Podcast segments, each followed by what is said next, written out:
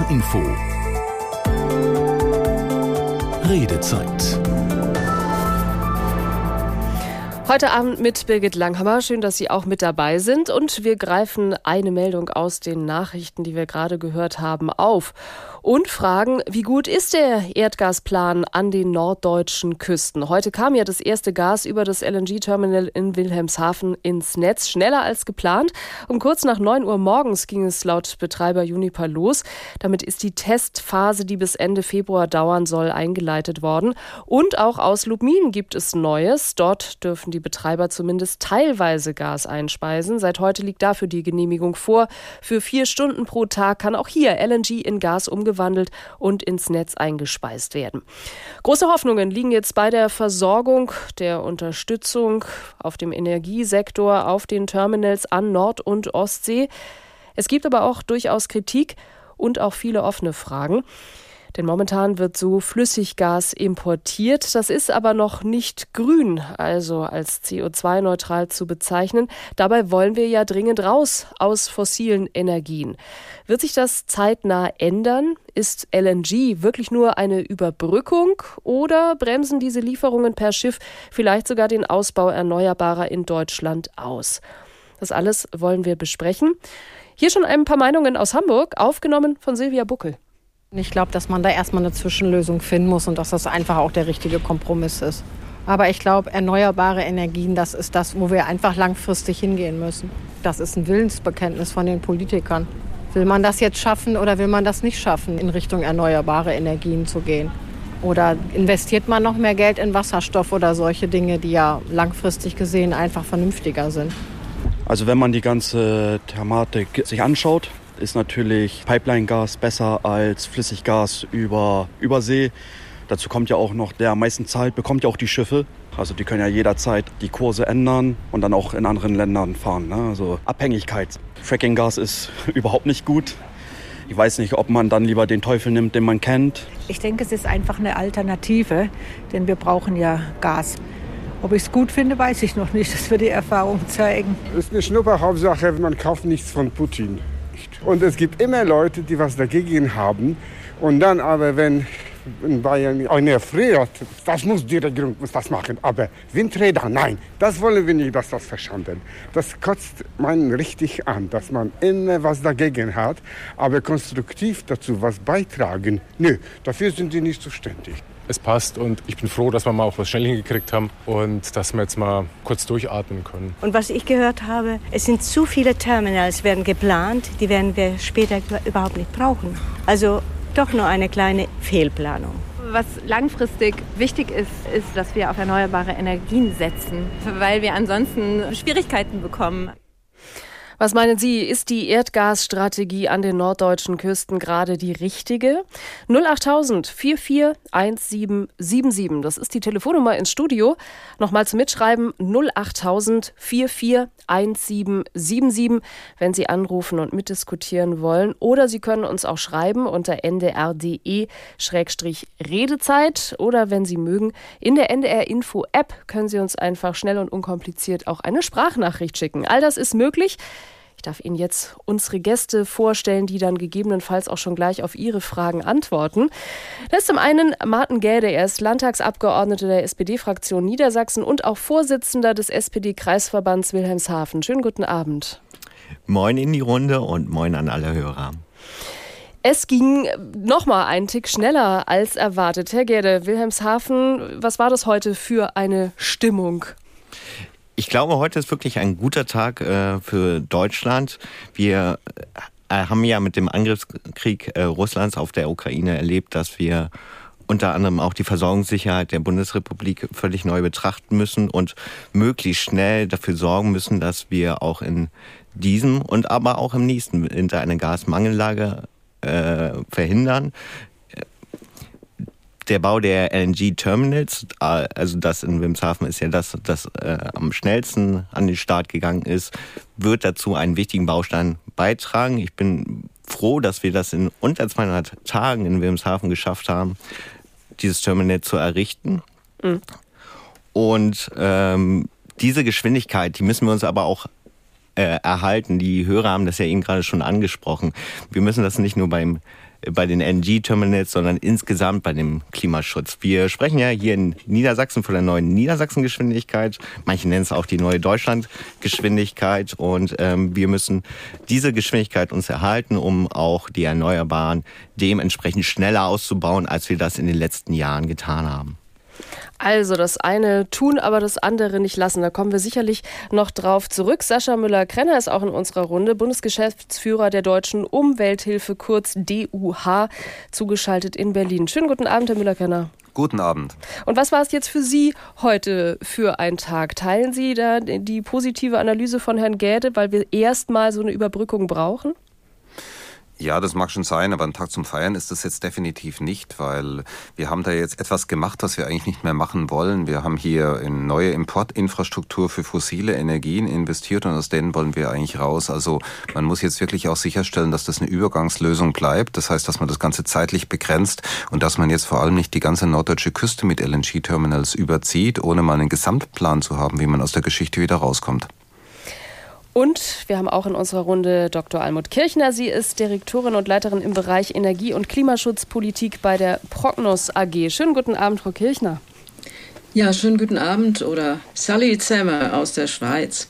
Sie sind uns äh, zugeschaltet aus der Schweiz. Ich glaube, Prognos AG muss man vielleicht einmal kurz oder Ihre Tätigkeit auch im Genauen nochmal erklären. Also ein Analyse- und auch Beratungsunternehmen. Das heißt, Sie haben so auch die längere Strecke im Blick.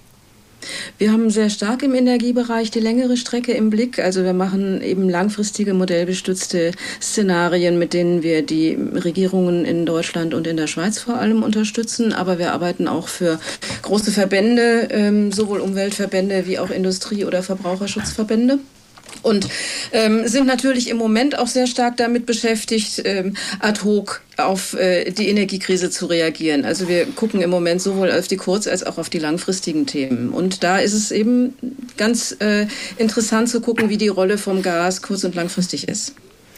Und das wollen wir noch bis 22 Uhr vertiefen und gerne auch mit Ihnen und Ihren fragen. Was meinen Sie? Energiesicherheit ist natürlich wichtig. Sind da jetzt diese LNG-Terminals, wir haben gerade gehört, wo auch da vielleicht die Probleme liegen, das kleinere Übel? Müssen wir Kompromisse machen? Rufen Sie durch 08000 44 1777. Und bevor wir jetzt schon gleich den ersten Hörer vielleicht in der Leitung begrüßen können, vielleicht nochmal in unserer Expertenrunde auch unter Ihnen nochmal geklärt die Vor- und Nachteile. Also auf der einen Seite hören wir ja, und Herr Gerde, Sie haben es gesagt, Deutschland hat da in einer großen Geschwindigkeit äh, auch was auf den Weg gebracht und da ist ja schon auch ein gewisser Stolz rauszuhören gewesen, auch von Bundespolitikern, die allesamt versammelt waren am Wochenende in Wilhelmshaven. Also erstmal der positive positive Punkt. Wir haben es geschafft und eine Versorgungssicherheit ist erstmal auf jeden Fall vielleicht noch nicht in Gänze gewährleistet, aber wir sind ein ganzes Stück weiter gekommen. Wie viel Prozent erwarten wir aus Wilhelmshaven in der Zulieferung? Ähm, wir in Wilhelmshaven, wir werden ja zwei Terminals bekommen. Äh, das erste ist ja jetzt äh, an den Start gegangen. Äh, dieses Terminal wird ungefähr 5 Milliarden Kubikmeter äh, normales Gas in das Netz einspeichern. Das entspricht ungefähr, äh, jedenfalls sind das so die Zahlen, die ich kenne, äh, 10 Prozent des Gases, was wir im letzten Jahr äh, aus russischen Quellen importiert haben. Und äh, das zweite Terminal in Wilmshaven, aber auch das in Stade werden ähnliche Leistungen haben, so dass wir ähm, in Wilmshaven äh, 20, ja, so in etwa 20 Prozent äh, des äh, Gases relativ schnell ersetzen können, mhm. ähm, was wir von russischen Quellen bezogen haben. Das also ist ja damit, ein Teil des deutschen Gases. Genau, damit Norddeutschland, also wir sprechen ja jetzt vor allen Dingen auch ähm, über die norddeutschen Küsten, weil dort LNG anlandet, aber eigentlich geht es eben auch um eine deutschlandweite ähm, Absicherung letzten Endes. Herr Müller-Krenner, Sie haben gerade schon gesagt, es ist kein Tag, um zu feiern, aber Fakt ist ja, im Moment hätten wir sonst auch gerade keine andere Lösung gehabt oder war einfach das LNG jetzt am schnellsten umsetzbar? Ja, es ist ja ohne Zweifel so, wir hatten jetzt eine besondere Notlage in diesem Winter. Äh, wir haben Gas auch aus anderen Quellen jetzt importiert. Wir haben Energie eingespart. Das machen wir immer noch, müssen wir übrigens auch weiter noch machen. Und da bleibt natürlich ein bisschen was übrig. Und insofern sage ich auch jetzt ein oder zwei oder vielleicht auch drei von diesen schwimmenden Terminals jetzt zu bauen. Das war sicher auch sinnvoll. Aber es ist ganz, ganz wichtig, dass man es dabei belässt. Und momentan sind äh, neun von diesen schwimmenden Terminals, Terminals geplant und drei feste insgesamt mit einer Importkapazität, die nicht nur über dem russischen Gas liegt, sondern über allem Gas. Wir kriegen ja auch Gas aus Norwegen, was wir zurzeit nach Deutschland importieren. Das geht davon aus, dass wir den Gasverbrauch gigantisch steigern und nicht ihn senken, was wir machen müssen aus Klimaschutzgründen. Und das wundert mich schon sehr, dass es diese Überplanungen gibt. Und was wir jetzt mit diesen schwimmenden Terminals machen müssen, der Vorteil ist natürlich, das sind Anlagen, die sind mobil, die kann man auch leicht wieder demontieren. Und was wir uns wünschen und was wir eben auch versuchen rechtlich durchzusetzen, ist, dass man die Genehmigung für diese Anlagen dann eben auch begrenzt, beispielsweise auf den Zeitraum von zehn Jahren und sagt, in diesem Zeitraum können wir dann die erneuerbaren Energien so ausbauen, was man übrigens die letzten 15 Jahre auch schon hätte machen können, wenn man dieses Deutschland-Tempo dann schon gehabt hätte für die Windkraft, für die Solarkraft, dass wir diese LNG-Terminals wieder abbauen können. Dann vermeiden wir die fossile Falle. Aber ansonsten schaut es so aus, wenn man diese ganzen Dinge jetzt bauen, dass wir uns wirklich auf Jahrzehnte von Erdgas abhängig machen und uns damit die Klimaziele kaputt machen. Sie haben gerade den Unterschied. Ganz kurz, Sie haben den Unterschied gemacht und den würde ich gerne nochmal aufgreifen und daran vielleicht an der Linie dann nochmal weiter diskutieren, eben an diesen mobilen LNG-Tankern, ähm, über die wir jetzt sprechen, Terminals und die, die noch gebaut werden, also das ist ja auch noch eine längere Bauzeit, das sind dann aber feste Terminals und von daher eben so schnell auch nicht wieder im Rückbau. Und wir fragen uns ja eben schon auch nach Effizienz bzw. Nachnutzung. Herr Gerde, Sie wollten aber noch einsteigen. Genau, ähm, äh, es wurde ja gerade angesprochen, dass es äh, zu den flüssig, äh, zu den schwimmenden Terminals auch feste Terminals geben wird. Es ist aktuell so geplant, also wir haben ja die schwimmenden Terminals geschartert, meines Wissens nach äh, für zehn Jahre. Wenn die festen Terminals in Wilmshaven rechnen wir damit äh, 2026 an den Start gehen und äh, eine gewisse Übergangszeit äh, zur Umstellung haben, dass wir dann die flüssigen Terminals nicht mehr brauchen werden und deswegen auch nicht weiter nutzen werden bis in die ja, 40er naja, Jahre, jetzt, was ähm, äh, hier erwähnt wurde, ähm, sondern dass die äh, festen Terminals dann die, äh, die schwimmenden Terminals ablösen. Mhm. Naja, jetzt sind einige von denen für 10 Jahre gechartert, andere sind für 15 Jahre gechartert. Äh, teilweise ist es dann überlappend. Die muss dann ja auch jemand abnehmen. Also wir haben die jetzt erstmal für 10 Jahre gemietet und bei so einem Mietvertrag, natürlich kann man den kurzfristig kündigen, ist aber die Frage, was die andere Seite dann sagt. Mhm. Und äh, insgesamt scheint mir das alles nicht ausgegoren zu sein und letztendlich sitzen wir dann mit diesen Überkapazitäten da und mit Unternehmen, die damit Geld verdienen wollen. Das ist jetzt nicht gerade ein Anreiz zum Energiesparen. Frau Kirchner, vielleicht äh, brauchen wir da nochmal Ihre Expertise auch. Also dieser Begriff der Überversorgung, und das kennt man aus Hamburger Sicht, hat man das vielleicht in den letzten Tagen auch nochmal ähm, verfolgt. Da soll es eben kein weiteres LNG-Terminal mehr geben, weil alle sagen, äh, das ist zu viel, das kriegen wir alles nicht mehr unter. Heißt es, man müsste noch ein Stoppschild äh, ziehen, zumindest bei den festzubauenden Terminals? Also vielleicht einfach mal ein paar mh, mm, so Einordnungen, wo das Gas derzeit steht. Wir haben im Moment größenordnungsmäßig so um ein Viertel unseres Primärenergieverbrauchs ist Gas. Davon ist uns die Hälfte weggebrochen.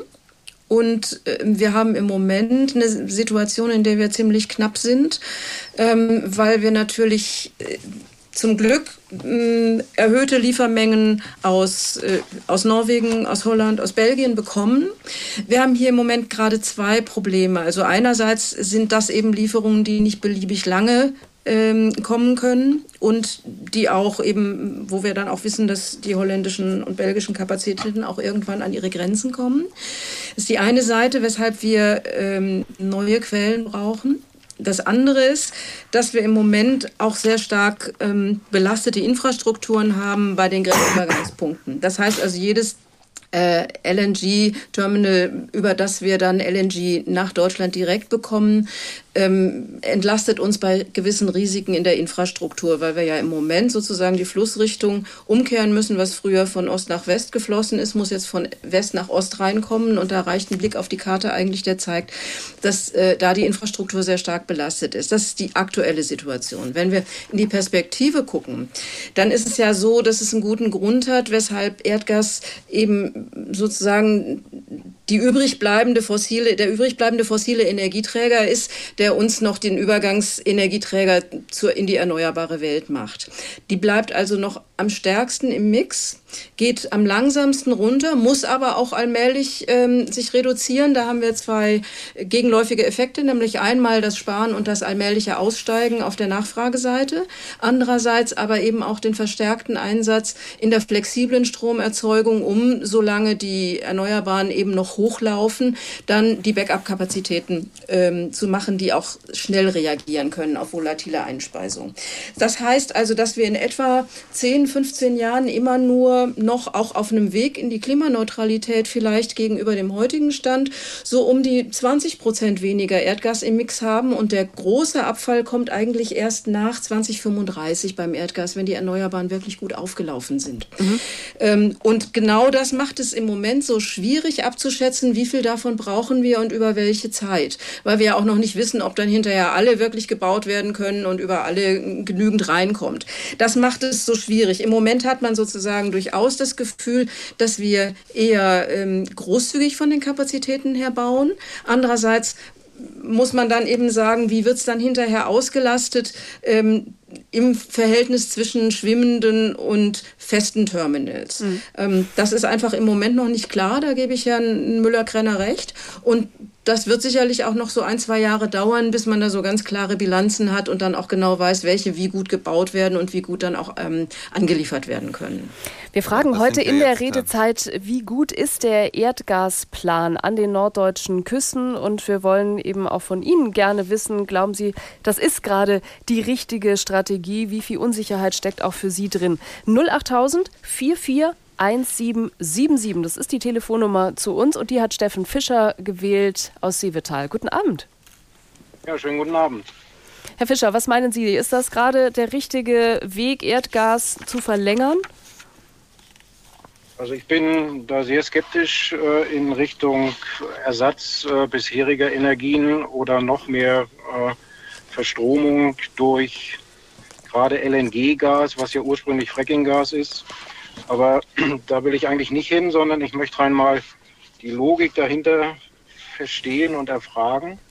Weil in der Anmoderation wurde erwähnt, dass das eine Schiff, diese Esperanza, äh, aktuell LNG löscht für die Versorgung von 50.000 bis 80.000 Haushalten in Deutschland.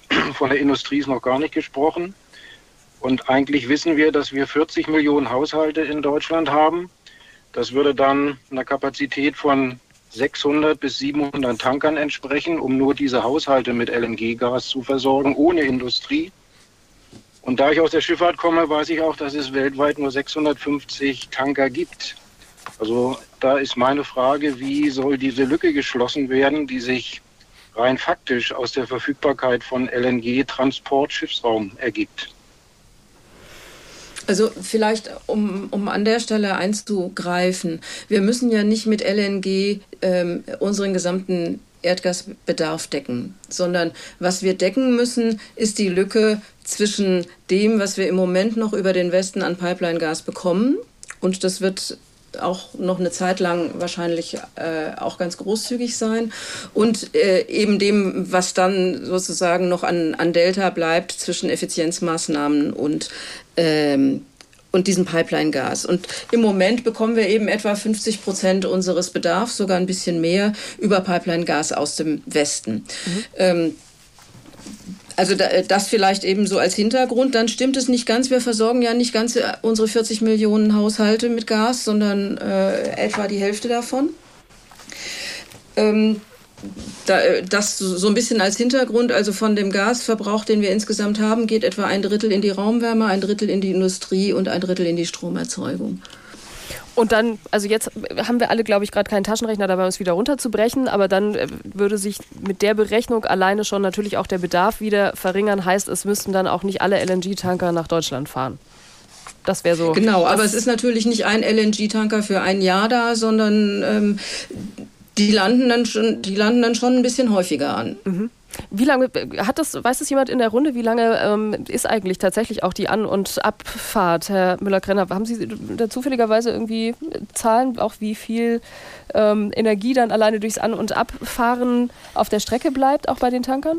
Ja, die Energie beim Transport ist nicht so das Problem. Der Hauptenergieverlust, ähm, der entsteht beim Verflüssigen des Gases. Ähm, da rechnet man 20 Prozent plus ähm, des Energiegehaltes geht dann für die Verflüssigung drauf, dann hat man den Transport, dann wird es auch wieder in die gasförmige Form überführt. Das kostet auch ein bisschen Energie, aber die ähm, das Erdgas jetzt an der Quelle, also in dem Land, aus dem es kommt, beispielsweise Katar oder beispielsweise aus den USA, jetzt in Flüssiggas umzuwandeln, das ist sehr, sehr energieaufwendig und das macht es dann übrigens dieses Erdgas auch nur noch sehr wenig klimagünstiger als die Verbrennung von Kohle. Das muss man auch sehen.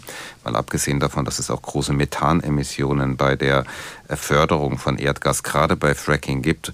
Und vielleicht aber, wenn äh, die Frage nach dem Schiffsverkehr aufgekommen ist, möchte ich auch noch auf was hinweisen. Also zumindest die ganzen LNG-Terminals, die jetzt an der norddeutschen Küste geplant sind, die Schiffe, die müssen hier alle durchs UNESCO-Weltnaturerbe Wattenmeer durchfahren. Und das ist natürlich schon auch eine massive zusätzliche Belastung für einen Raum, der ohnehin schon wahnsinnig belastet ist durch alle möglichen Dinge, ob es Schifffahrt ist, ob es jetzt Tourismus ist und so weiter. Also ähm, das heißt, äh, nicht nur aus Klimaschutzgründen müssen wir darauf achten, dass wir uns dann auf das Notwendige beschränken, sondern auch aus Naturschutzgründen. Mhm. Herr Fischer, sind Sie noch bei uns? Ja, ich bin noch da, ich höre zu. Wir haben ja jetzt äh, schon ein bisschen eine Rechnung gehört. Wenn Sie jetzt aber gesagt haben, äh, Sie haben auch Erfahrung beim Offshore-Windpark, das ist ja durchaus auch eine Sparte, die auch nicht unumstritten ist. Wenn Sie jetzt so die Diskussion gerade mitverfolgen, mhm. sehen Sie da auch Parallelen?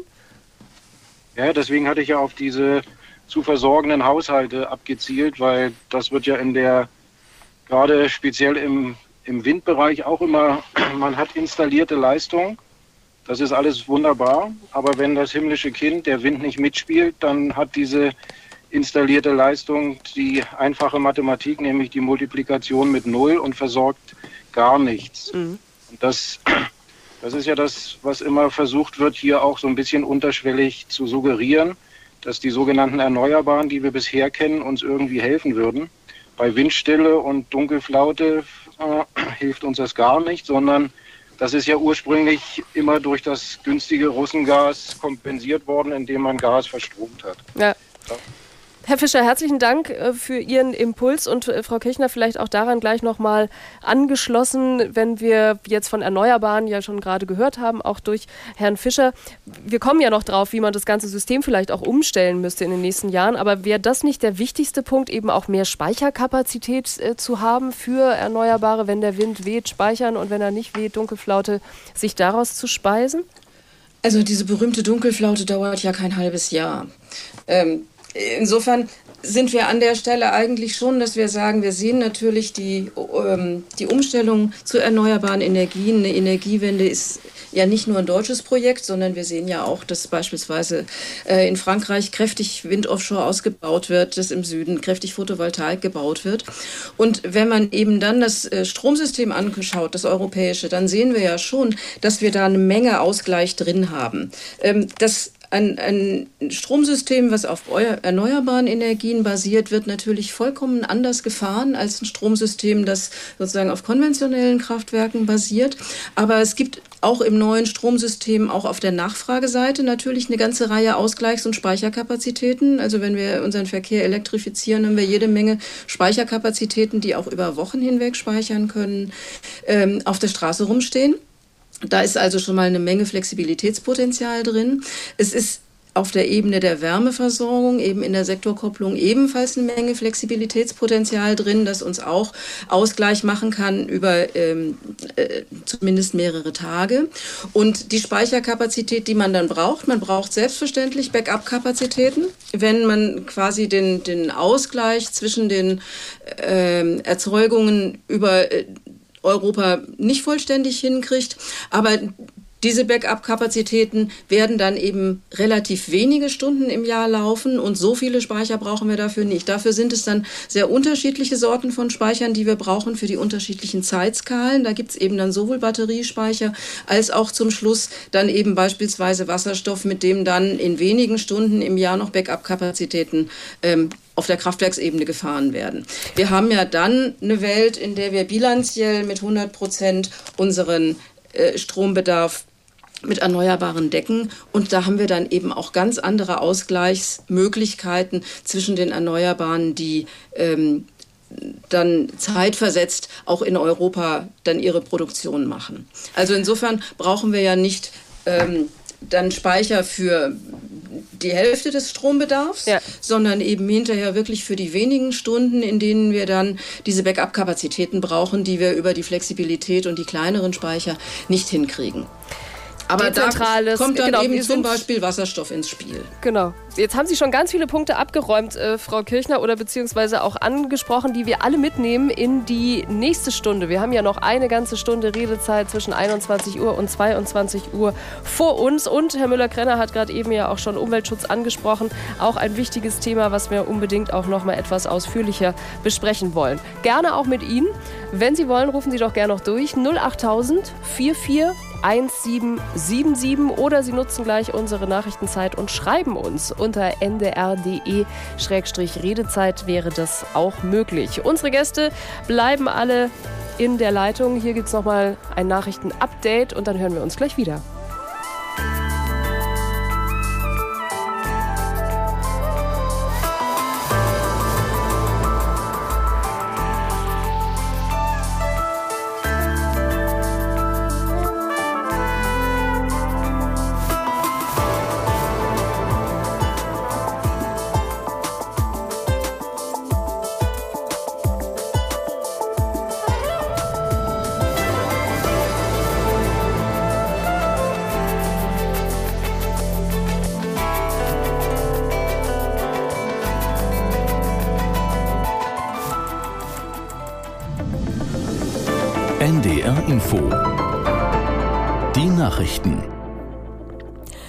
21 Uhr mit Astrid Fietz. Der ukrainische Präsident Zelensky ist zu einem Kurzbesuch in den USA eingetroffen. Dem offiziellen Plan zufolge spricht er zurzeit mit US-Präsident Biden. Aus Washington Katrin Brandt. Inzwischen hat die US-Regierung offiziell bekannt gegeben, dass sie nun das Patriot-Raketenabwehrsystem in die Ukraine liefern wird, zum ersten Mal. Es soll die Ukraine besser als bisher vor russischen Marschflugkörpern, Raketen und Flugzeugen schützen. Das Abwehrsystem ist Teil eines weiteren militärischen Hilfspaketes von umgerechnet 1,7 Milliarden Euro, das unter anderem auch Waffen und Munition aus den Beständen der US-Armee enthält. Außerdem gibt es Geld für ein Satellitenkommunikationssystem. Russland will seine Armee deutlich vergrößern. Das hat Verteidigungsminister Shoigu angekündigt. Demnach soll die Zahl der Soldaten von rund einer Million auf 1,5 Millionen aufgestockt werden. Das Alter, bis zu dem junge Leute eingezogen werden können, soll auf 30 Jahre steigen. Gleichzeitig kündigte Präsident Putin an, weiter aufzurüsten, zum Beispiel bei den Atomstreitkräften und Drohnen. Die Verbraucherorganisation Foodwatch hat die Vorschläge von Ernährungsminister Özdemir für gesünderes Essen als substanzlos zurückgewiesen. Özdemir hatte unter anderem angekündigt, Gerichte in Kantinen zu verbessern.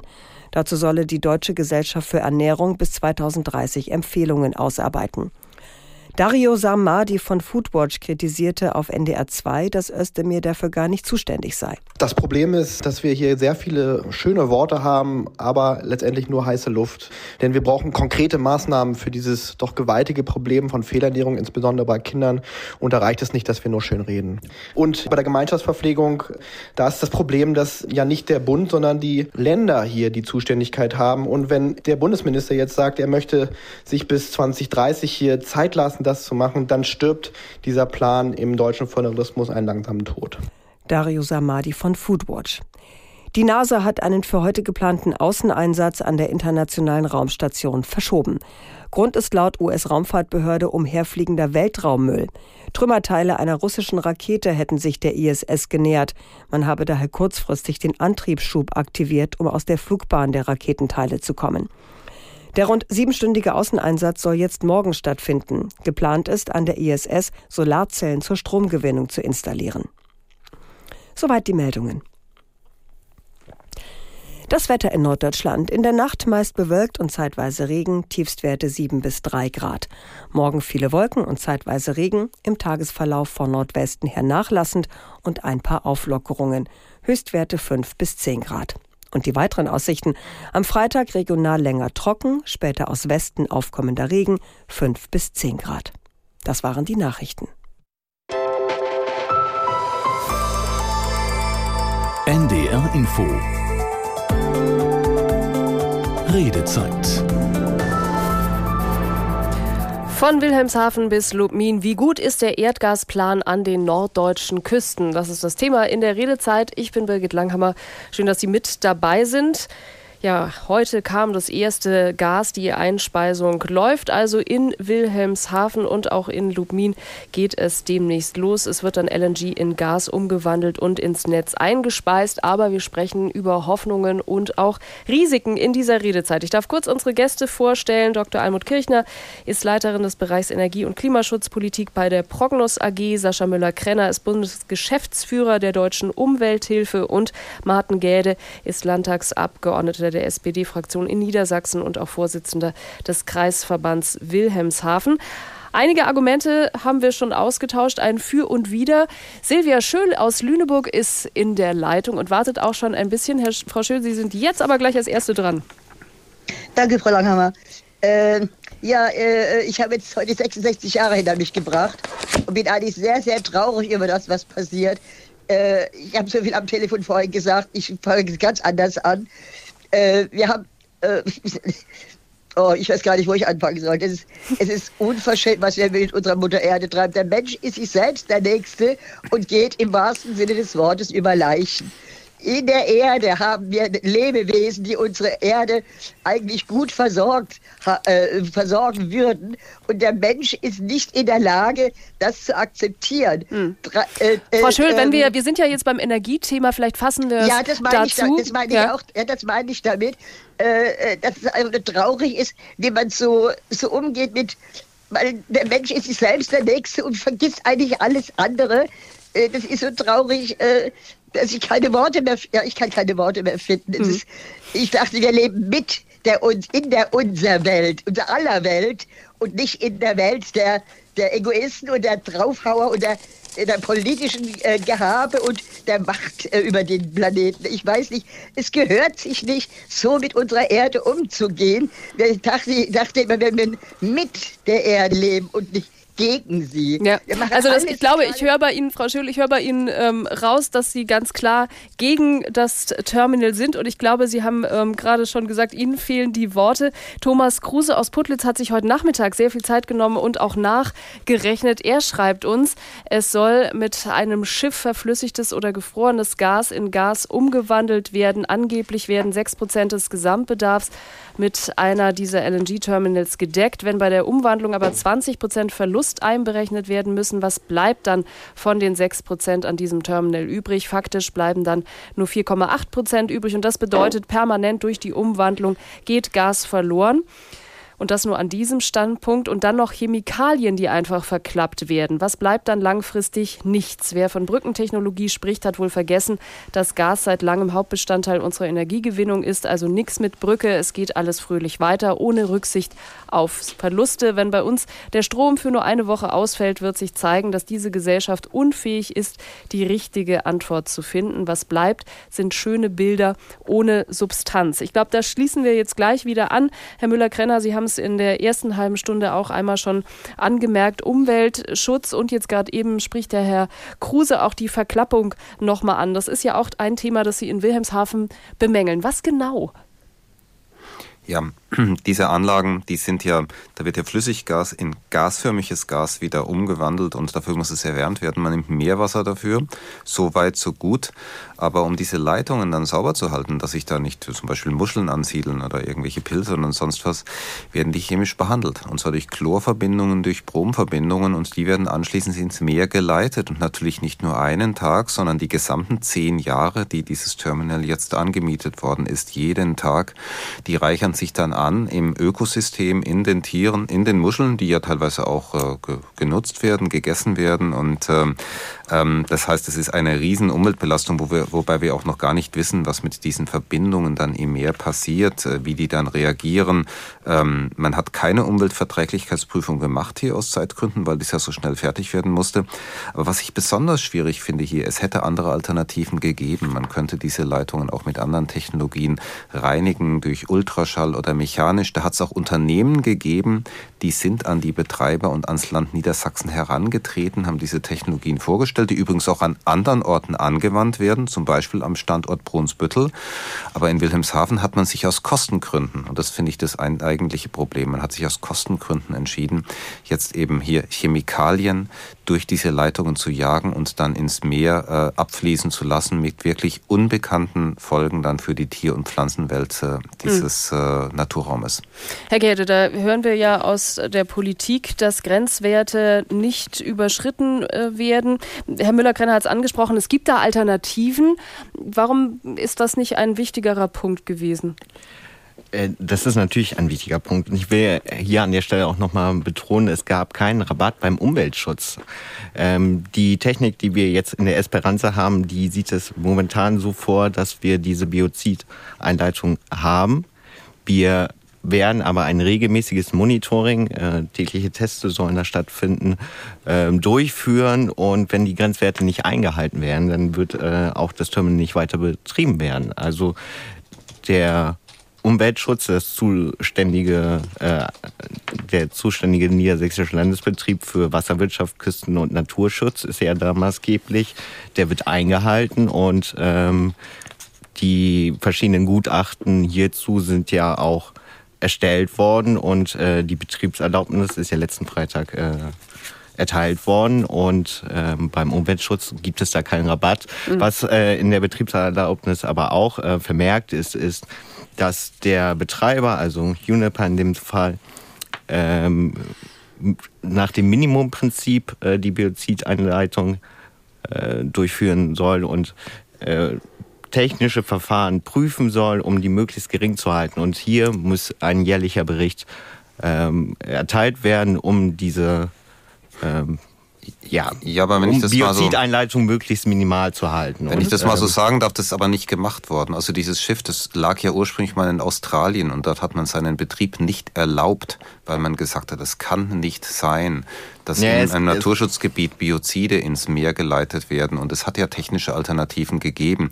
Wir haben letzte Woche gemeinsam mit einem Unternehmen, was diese Alternativen vorgestellt hat, gemeinsam gesprochen. Das ist offenbar nicht geprüft worden. Es ist an Kostengründen gescheitert. Da stand der Umweltschutz ganz offensichtlich nicht im Vordergrund.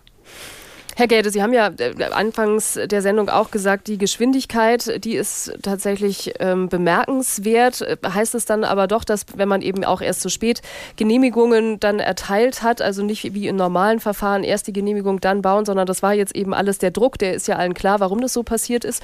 Ähm, heißt es auch tatsächlich, es ist noch ein größerer Nachbesserungsbedarf als sonst? Also ich habe es ja eben gerade schon gesagt. Also die Umweltverträglichkeit, die Umweltprüfungen haben ja stattgefunden. Ähm, an der Stelle wurde einfach kein Rabatt äh, gegeben sozusagen. Was bei der Esperanza der Fall ist, äh, der Markt war ja begrenzt. Wir, äh, die Bundesregierung hat ja die äh, schwimmenden Terminals geschartert und äh, wir haben jetzt in Wilmshaven die Esperanza, die ist auf diese Technik momentan noch angewiesen. Mhm. Aber äh, ich habe es ja eben gerade schon gesagt, technisch soll das nach Möglichkeit minimiert werden. Und ja. das auch über die nächsten Jahre und auch ein jährlicher Bericht wird hierzu erstellt werden. Das ist natürlich auch äh, gerade mit dem Blick auf das UNESCO-Weltkulturerbe und eben diese Nähe auch immer ein Punkt, der uns hier auch in ganz, ganz vielen Mails erreicht hat. Frau Kirchner, Sie sind Direktorin und auch Leiterin im Bereich Energie- und Klimaschutzpolitik bei der Prognos AG. Wenn wir es jetzt nochmal auf die längere äh, Sicht sehen und eben sagen, wir müssen jetzt durch das, was passiert in der Ukraine, irgendwie eine Art von Überbrückung haben, ist es dann automatisch so, dass Umweltschutz, dass Klimaschutz eben alleine schon, weil äh, LNG eben keine erneuerbare Energie ist, sondern weil wir jetzt eben diese Technik nochmal nutzen, entfernen wir uns nicht automatisch schon von Klimaschutz? Ähm, wir müssen, glaube ich, im Moment wirklich sehr gut überlegen, was ist die kurzfristige und was ist die langfristige Perspektive. Die kurzfristige Perspektive ist ganz klar, dass wir ähm, im Moment wirklich ähm, nach Möglichkeit eine Gasmangellage vermeiden müssten. Und was wir im Augenblick ja tun, ist ähm, die 20 Prozent Minderverbrauch, die wir im Augenblick haben, sind ja nicht nur Einsparungen. Das sind ja auch, die sind ja auch erkauft durch ähm, schlimmeren, äh, durch schlimmere Dinge, die nicht gut für den Klimaschutz sind, nämlich zum Beispiel stärkere Kohleverfeuerung bei der Stromerzeugung und stärkere Ölverfeuerung in der Industrie. Das heißt also, an der Stelle ist es dann schon sinnvoll, auch noch wieder zu überlegen, ähm, dass wir da perspektivisch auch wieder aufs, äh, aufs Gas umsteigen, weil das einfach noch wieder ein kleines bisschen besser ist als das, was wir im Moment machen.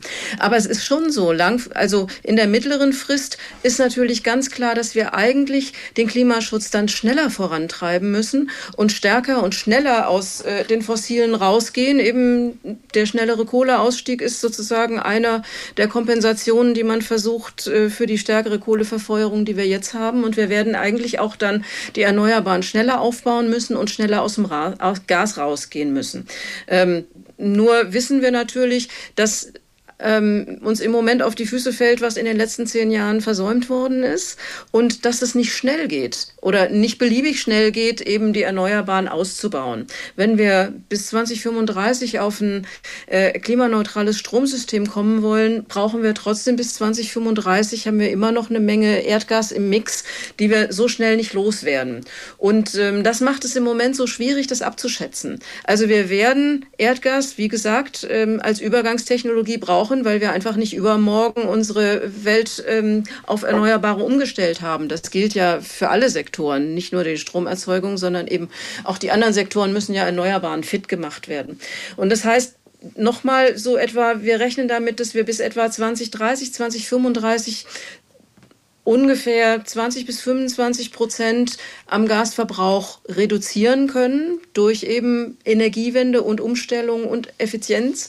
Aber wir werden dann immer noch um die 2000 bis 2500 Petajoule Erdgas im Mix haben, die wir für unterschiedliche Dinge in der Industrie, äh, in der Stromerzeugung und zum Teil auch für die Raumwärme brauchen, weil man so schnell nicht aus der Raumwärme rauskommt. Wer sich gestern eine neue Gasheizung eingebaut hat, der hat die noch 15 Jahre lang im Mix.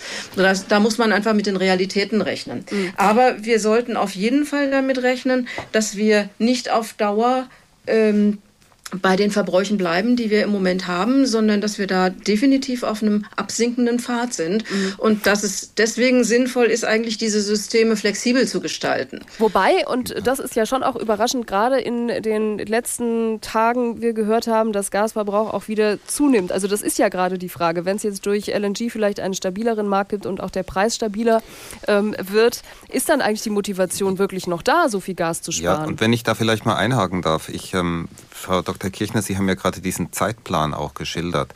Es geht jetzt um die nächsten 10, 15 Jahre und äh, zumindest für den Stromsektor und dann braucht man noch ein paar Jahre für den Heizungssektor vielleicht ein bisschen Gas. Aber das beißt sich halt doch ganz fundamental mit diesen Planungen, die da jetzt in der Pipeline sind. Ähm, alleine das ähm, stationäre Terminal, was 2025 in Wilhelmshaven in Betrieb gehen soll, soll pro Jahr bis zu 30 Milliarden Kubikmeter Flüssiggas importieren. Das ist äh, ganz geringfügig weniger als das, was wir Anfang des Jahres aus Russland bezogen haben. Und das baut, das geht, wenn das 2025 in Betrieb geht. Das soll doch dann nicht nur zehn Jahre laufen. Äh, das Unternehmen Uniper möchte damit doch Geld verdienen. Also das steht doch 20 Jahre plus in der Landschaft. Und dann wird immer gesagt, das wird dann auf Wasserstoff umgestellt. Das möchte ich dann aber erst mal sehen. Das muss man dann auch in die Genehmigung reinschreiben. Dieses mhm. Unternehmen baut ein Gasterminal, um Gas zu importieren, um Gas zu verkaufen, um mit Gas Geld zu verdienen. Und äh, sagen wir, irgendwelche frommen Sprüche, dass man dann im Prinzip das vielleicht mal umstellen kann auf grüne Energien. Also das glaube ich nicht, wenn ich es nicht schwarz auf weiß in der Genehmigung, die die Regierung, die die Landesregierung hier erteilt, auch sehe. Das ist das Problem, was ich damit habe. Diese Planungen sind mit unseren Klimazielen nicht kompatibel. Und dazu, und gleich, wir gehen darauf weiter ein, aber dazu passt der nächste Anrufer. Hendrik Evers ist dran aus Ostrauner Feen. Schönen guten Abend. Ja, schönen guten Abend. Sie haben sich auch Gedanken über Wasserstoff gemacht. Ja, in der Tat. Und zwar frage ich mich, warum wir nicht zuerst die einfachen Dinge, wie der Versorgungssicherheit zuerst machen. Die Energie, die die Erneuerbaren heute schon liefern könnten, die wir sogar bezahlen, die aber nicht erzeugt wird, weil im Netz punktuell die Energie nicht verarbeitet werden kann. Gerade im Norden haben wir regelmäßig Windparks, die aus dem Wind genommen werden. Das wird dann trotzdem bezahlt und vergütet.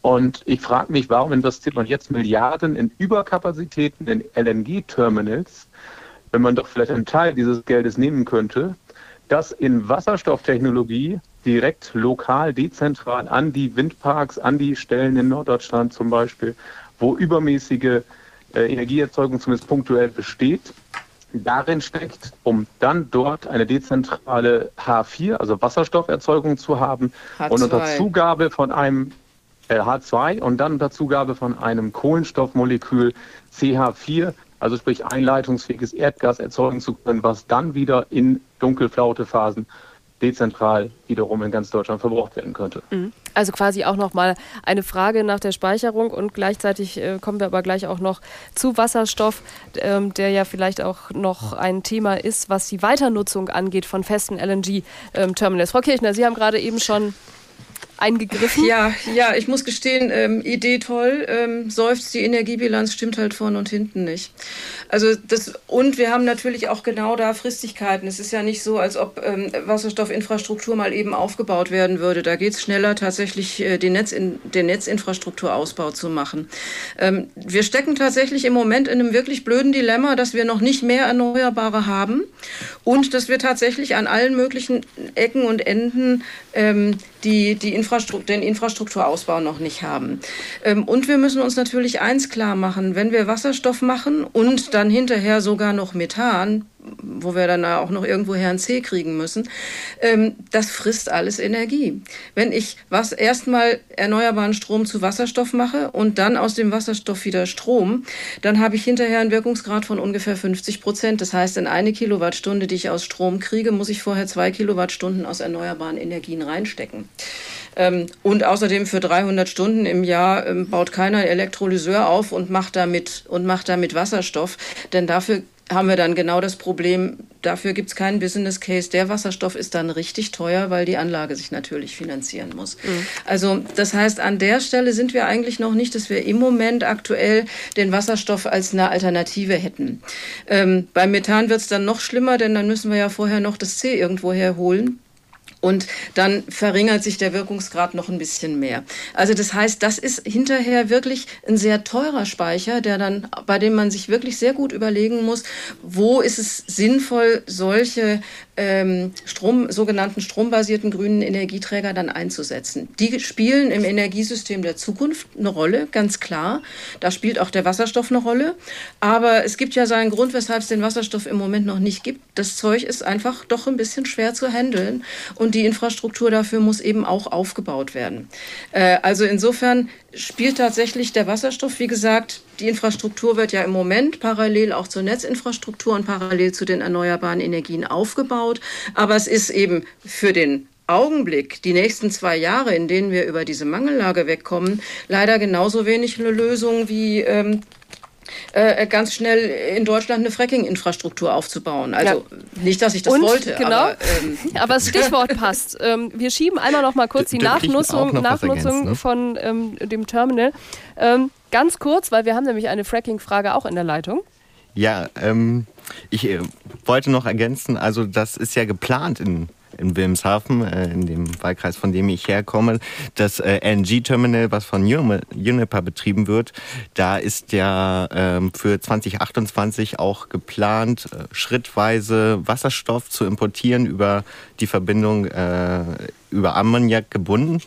Und das zweite LNG-Terminal, das die Firma Test in Wilhelmshaven betreiben wird, da ist der Import von äh, grünem Methan, also äh, Wasserstoff mit CO2 gebunden, äh, geplant. Die Firma Tess hat sich da ein, ein Kreislaufsystem überlegt, in dem sie sozusagen das CO2 von der Industrie abnimmt das dann sozusagen mit dem CO2 speichert, äh, mit, mit dem äh, Wasserstoff speichert, äh, der mit einem Schiff äh, erstmal, also das an den Herstellungsort geschickt wird, ne? An den also Herstellungsort genau. geschickt mhm. wird, dann wird es gespeichert in grünes Methan und dann äh, importiert mhm. nach Wilhelmshaven. Mhm. Und ähm, beide, sowohl äh, Tess als auch Uniper, planen auch die ähm, Herstellung von Elektrolyseuren im industriellen Maßstab. Also das ist dann schon für Mitte beziehungsweise die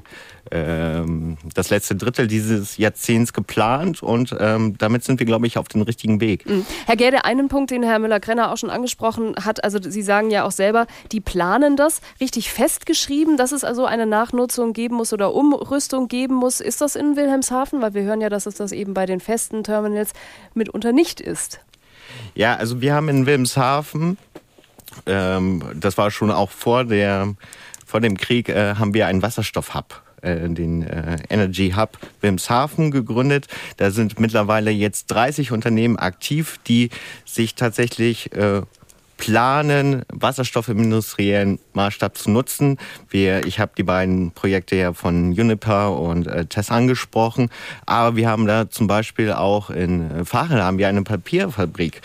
Die möchte einen zweiten Standort mit äh, CO2-neutralen Papierproduktion in Wilmshaven direkt da in diesem Energy Hub, der sich halt da an dem Hafen befindet, errichten. Und ich glaube, das ist der richtige Weg, auch in eine klimaneutrale Zukunft. Wir alle, also das Land Niedersachsen möchte ja bis 2040 den Energiebedarf komplett CO2-frei ja. halten. Und dafür dann jetzt schon äh, den Anreiz und, den, und die Infrastruktur schaffen. So, also die Projekte einen, gibt es. und die müssen nicht, nicht unbedingt in die Genehmigung geschrieben werden, sondern die Projekte gibt es. Jetzt haben wir den Wasserstoffausflug schon gemacht. Gerade hatte aber Frau Kirchner ja auch schon Fracking ins Spiel gebracht und Michael Klamp aus Bremen kommt darauf jetzt nochmal zurück. Guten Abend. Ja, guten Abend. Ja, ich wollte noch einmal darauf verweisen, dass wir im norddeutschen Raum, also ich sag mal im, im Bereich von Holland über Emden bis nach Bremen hin, ähm, Lagerstätten haben, in denen äh, Gas, also das mit Fracking und zwar mit zulässigem Fracking, es gibt ja verschiedene Arten von Fracking, äh, aufgebrochen werden konnte. Es handelt, äh, könnte, es handelt sich um Gasreserven zwischen 1000 und 2000 Milliarden Kubikmeter. Das würde reichen, um die Bundesrepublik bis zu 20 Jahren völlig unabhängig von irgendeinem Import äh, zehn Jahre äh, von, von jeglichem Import unabhängig zu machen. Bisher hat die Industrie das angeboten, die Politik will das nicht. Mhm. Insbesondere die Grünen. Die Grünen wollen das nicht. Wir weil es immer heißt, Fracking, Fracking wäre äh, in erheblichem Maße äh, umweltschädlich, aber es wird im norddeutschen Raum seit den 50er Jahren nach Öl gebohrt und da hat auch kein Mensch bisher gefragt, äh, ob das umweltverträglich ist oder nicht. Mhm. Fracking haben wir tatsächlich in anderen Sendungen ähm, auch Redezeiten ganz äh, alleine schon behandelt, weil man darüber auch eineinhalb Stunden sprechen kann. Und was Sie ansprechen, Herr Klamm, glaube ich auch, sind diese Gasreserven vor Borkum. Da hatten wir auch neulich eine Sendung, aber wir nehmen natürlich den Punkt gerne auch noch mal ähm, mit auf. Ähm, in der Nordsee vor Borkum wäre es noch nicht mal Fracking, sondern man könnte dort einfach so nach dem Gas bohren. Gibt es aber durchaus Widerstände und es ist da eben auch immer die Frage dann letzten Endes nach ähm, nicht nur Umweltschutz, sondern auch äh, Rentabilität. Aber ich gebe Ihre Frage, Herr Klamp, gerne nochmal in unsere Runde. Vielleicht wollen Sie anfangen, Herr Müller-Krenner. Sollten wir erst unser eigenes Gas ähm, ja, bohren oder äh, fracken, bevor wir von anderswo importieren, wo ja eben auch gefrackt wird? Ich würde vielleicht mal mit was ganz Grundsätzlichem anfangen. Die Internationale Energieagentur ähm, und das ist beileibe keine grüne Vereinigung, sondern das ist, sag mal, die Energieagentur, die gesamten Industrieländer berät, hat uns auf den Weg gegeben, dass wir ab heute keine neuen Öl- und Gasfelder mehr aufschließen dürfen weltweit wenn wir die Klimaziele noch irgendwie erreichen dürfen. Also wir haben ja natürlich noch laufende Öl- und Gasfelder, aber wir dürfen keine neuen mehr ausschließen. Und das gilt dann natürlich auch für das Gasfeld vor Borkum. Und das gilt natürlich auch für Fracking bei uns. Und mal abgesehen davon, ähm, das dauert jahrelang, bis das ganze Gas liefert da sollte man doch die Energien und auch die finanziellen Mittel in Dinge, die Zukunft haben, stecken. Das ist vor allem der Ausbau der erneuerbaren Energien. Da wünsche ich mir dann auch mal die Niedersachsen-Geschwindigkeit. Das war ja sehr eindrucksvoll, wie schnell das gegangen ist bei dem LNG-Terminal. So schnell soll es vielleicht mal bei einem Windpark gehen, vielleicht mal bei einer Stromleitung. Und mal abgesehen davon, für diejenigen, die sich schon mal diese Fracking-Landschaften in den USA angesehen haben, das habe ich schon gesehen, diese weiträumige Landschaftszerstörung, diese massive Belastung des Grundwassers, die Erdbebengefahr, die Risse, die man dort in den Häusern sieht, das wünsche ich mir für Deutschland nicht. Herr Gerde, und trotzdem vielleicht einen noch Einsatz äh, zu Borkum, weil der Niedersächs äh, niedersächsische, der niederländische äh, Nachbar hat da ja schon zugestimmt. Also was erwarten Sie für das große Gasfeld vor Borkum?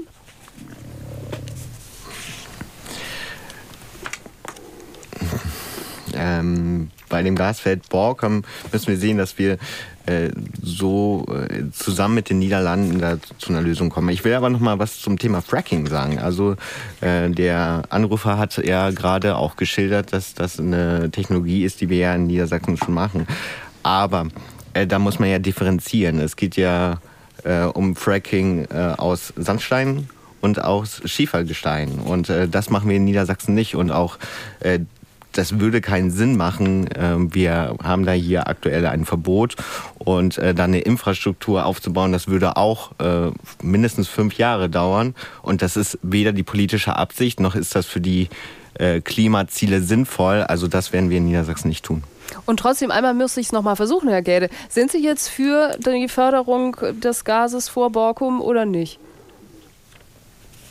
Die letzte Landesregierung hat ja dazu ein äh, Beschluss gefasst. Ähm, naja, das ging so ein bisschen hin und her. Vielleicht muss man das ähm, Hörern auch noch mal erklären. Also bis hierhin wären wir bei dem Stand, dass es doch wieder möglich wäre. Aber der Umweltminister hat uns in der letzten Sendung eben auch gesagt, er ist dagegen. Aber es ist noch offen alles, oder was glauben Sie, wie wird ja, sich das entwickeln? Äh, mein Sachstand ist im Moment, dass äh, wir da noch keine abschließende Entscheidung äh, zu dem Thema haben bleiben wir aber weiter dran. Heute haben Bleiben wir ja als Thema dran, ja. ja. auch die Frage, wie gut ist der Erdgasplan an den norddeutschen Küsten und beziehen uns dann natürlich auch auf die LNG-Importe, die jetzt heute gestartet sind. Schon an der Nordsee und an der Ostsee geht es auch los. Wir wollen wissen, was meinen Sie? Ist das eine wichtige Strategie für unsere Energiesicherheit und ist es wirklich nur eine Brückenlösung, vielleicht auch das kleinere Übel? Müssen wir einfach auch Kompromisse machen?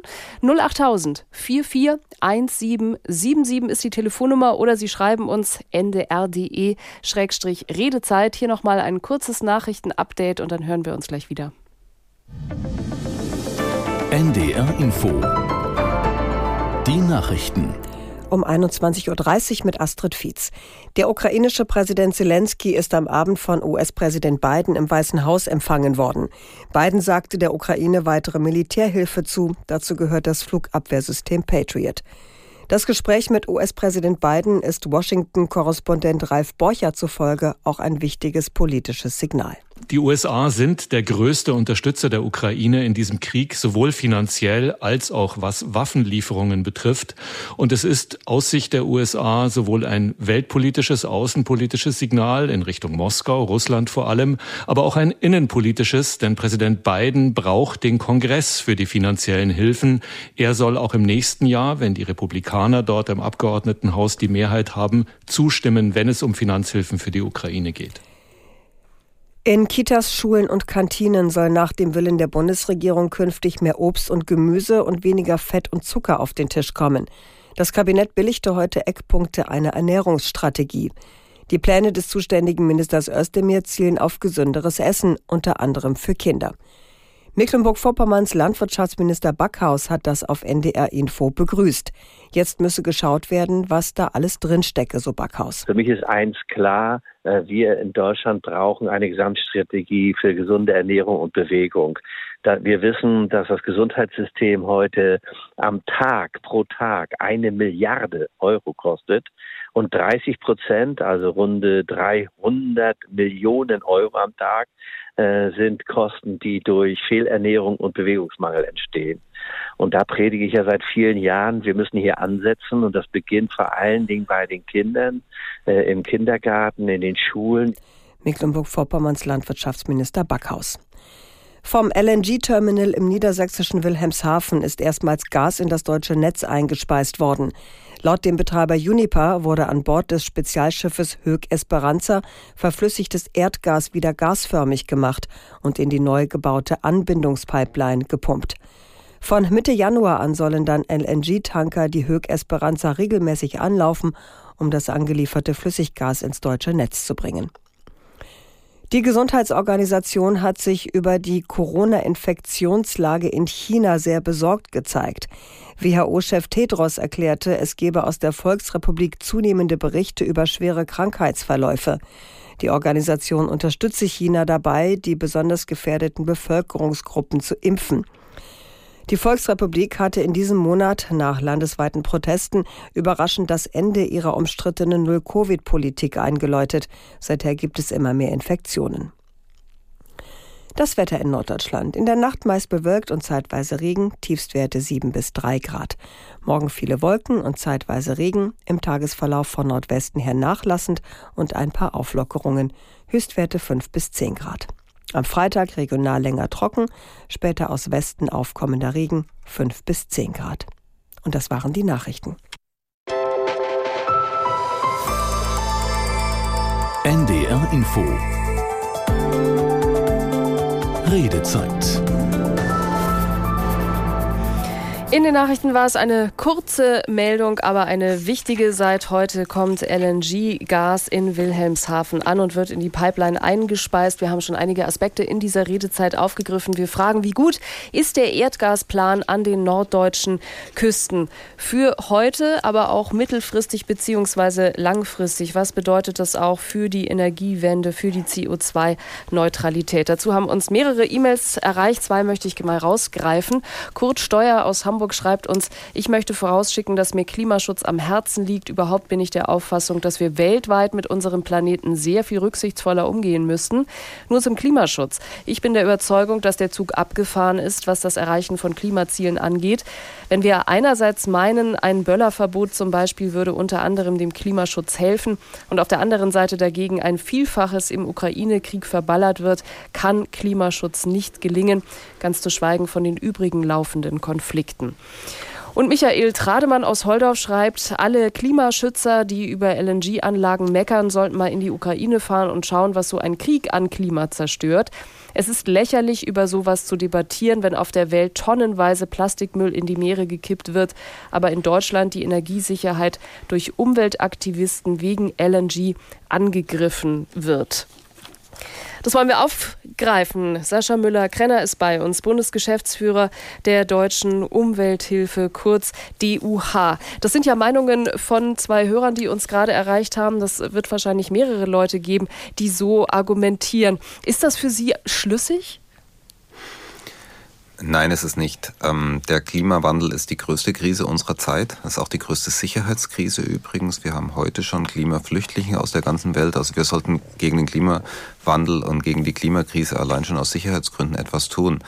Man darf übrigens auch nicht vergessen, dass eine der Ursachen, natürlich nicht die einzige Ursache, aber einige der, eine der Ursachen des schrecklichen Krieges, den Russland gegen die Ukraine führt, auch mit dem Konflikt um Energie zu tun hat. Dieser Krieg wird äh, im Wesentlichen auch äh, darum geführt, weil die Ukraine das Schlüsselland sehr lange gewesen ist für den Energietransport nach Westeuropa. Ähm, er wird geführt, er wird bezahlt ähm, die, mit den russischen Öl- und Gaseinnahmen, zu denen auch wir ganz erheblich beigetragen haben. Und insofern hat das eine mit dem anderen durchaus zu tun, indem wir uns von dieser fossilen Abhängigkeit befreien und natürlich nicht nur von russischem Öl und Gas, heute sprechen wir über Gas, sondern natürlich auch von Gas, beispielsweise aus einem Land wie Katar, das ist ja auch keine lupenreine Demokratie, tun wir auch was für den Weltfrieden, nicht nur den Klimaschutz. Und insofern ähm, verstehe ich diese Argumentation nicht so ganz. Natürlich ist so ein Krieg auch für die Umwelt dort eine Katastrophe, aber natürlich vor allem für die Menschen in diesem Land. Aber das eine gegen das andere ausspielen, das äh, finde ich äh, passt nicht. Frau Kirchner, Sie sind Leiterin im Bereich Energie- und Klimaschutzpolitik und haben ja heute auch uns schon ein bisschen den Weg mittelfristig und auch langfristig aufgezeigt. Aber ist das auch etwas, was zugrunde liegt? Also, dass wir gegeneinander aufrechnen, was man eben besser nicht gegeneinander aufrechnen oder ausspielen sollte? Ich kann mich da Herrn Müller-Krenner nur anschließen. Ähm, das ist doch so ein Fall von bringt es überhaupt nicht. Und was eigentlich vor allem auch nicht geht, das ist, dass man unterschiedliche sehr große Risiken gegeneinander ausspielt. Also mm, ich kann eigentlich Herrn Müller-Krenner da nur mm, auch noch mal bestätigen. Wir sehen ja bereits heute, dass wir, äh, dass der Klimawandel zu Konflikten führt, zum Teil an Stellen, die ein bisschen weiter von uns weg sind und wir sie deswegen nicht sehen. Eben zum Beispiel, wenn durch Dürren hinterher Nahrungsmittel in bestimmten Weltregionen ähm, nicht mehr zur Verfügung stehen, dann werden sich die Menschen auf den Weg machen und wenn durch Überschwemmungen äh, kein Wohnen mehr möglich ist, werden sich die Menschen auf den Weg machen.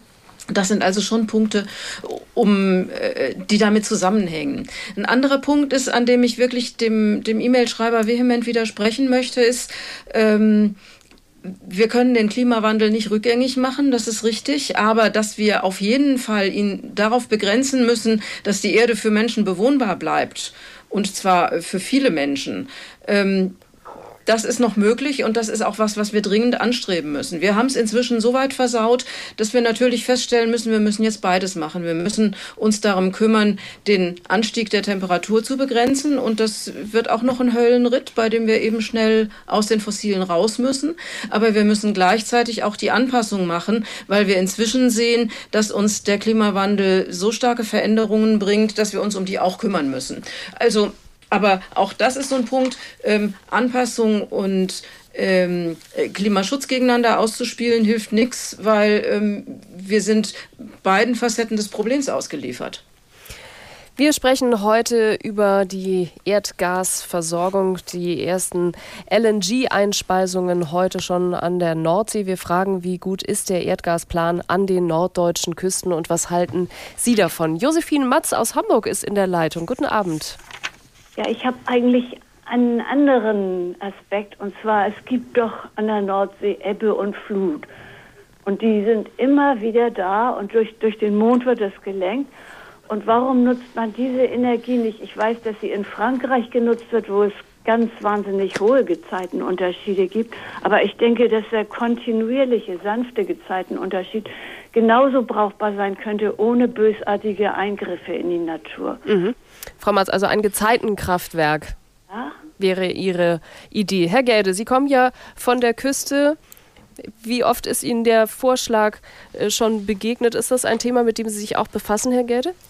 Ich muss ehrlich gestehen, ich bin kein äh, Experte für Gezeitenkraftwerke. So wie ich es verstanden habe, ist das äh, äh, im Wattenmeer nicht möglich, äh, weil wir ja äh, das Wasser durchaus ja dann ganz weg ist. Aber wie gesagt, ich bin kein Experte. Was wir auf jeden Fall äh, machen müssen und äh, der Kollege von der Deutschen Umwelthilfe hat es ja gerade auch angesprochen, dass wir insgesamt im Ausbau schneller werden müssen, dass äh, diese sogenannte Niedersachsengeschwindigkeit, die wir jetzt im Terminal haben, auch wirklich für Windkraft und äh, Photovoltaik jetzt an den Tag gelegt werden.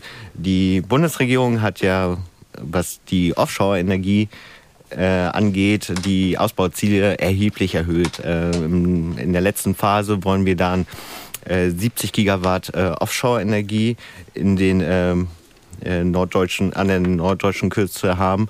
Und das ist äh, meistens nach einer Verzehnfachung der auf Offshore-Energie hm. äh, zum jetzigen Zeitpunkt.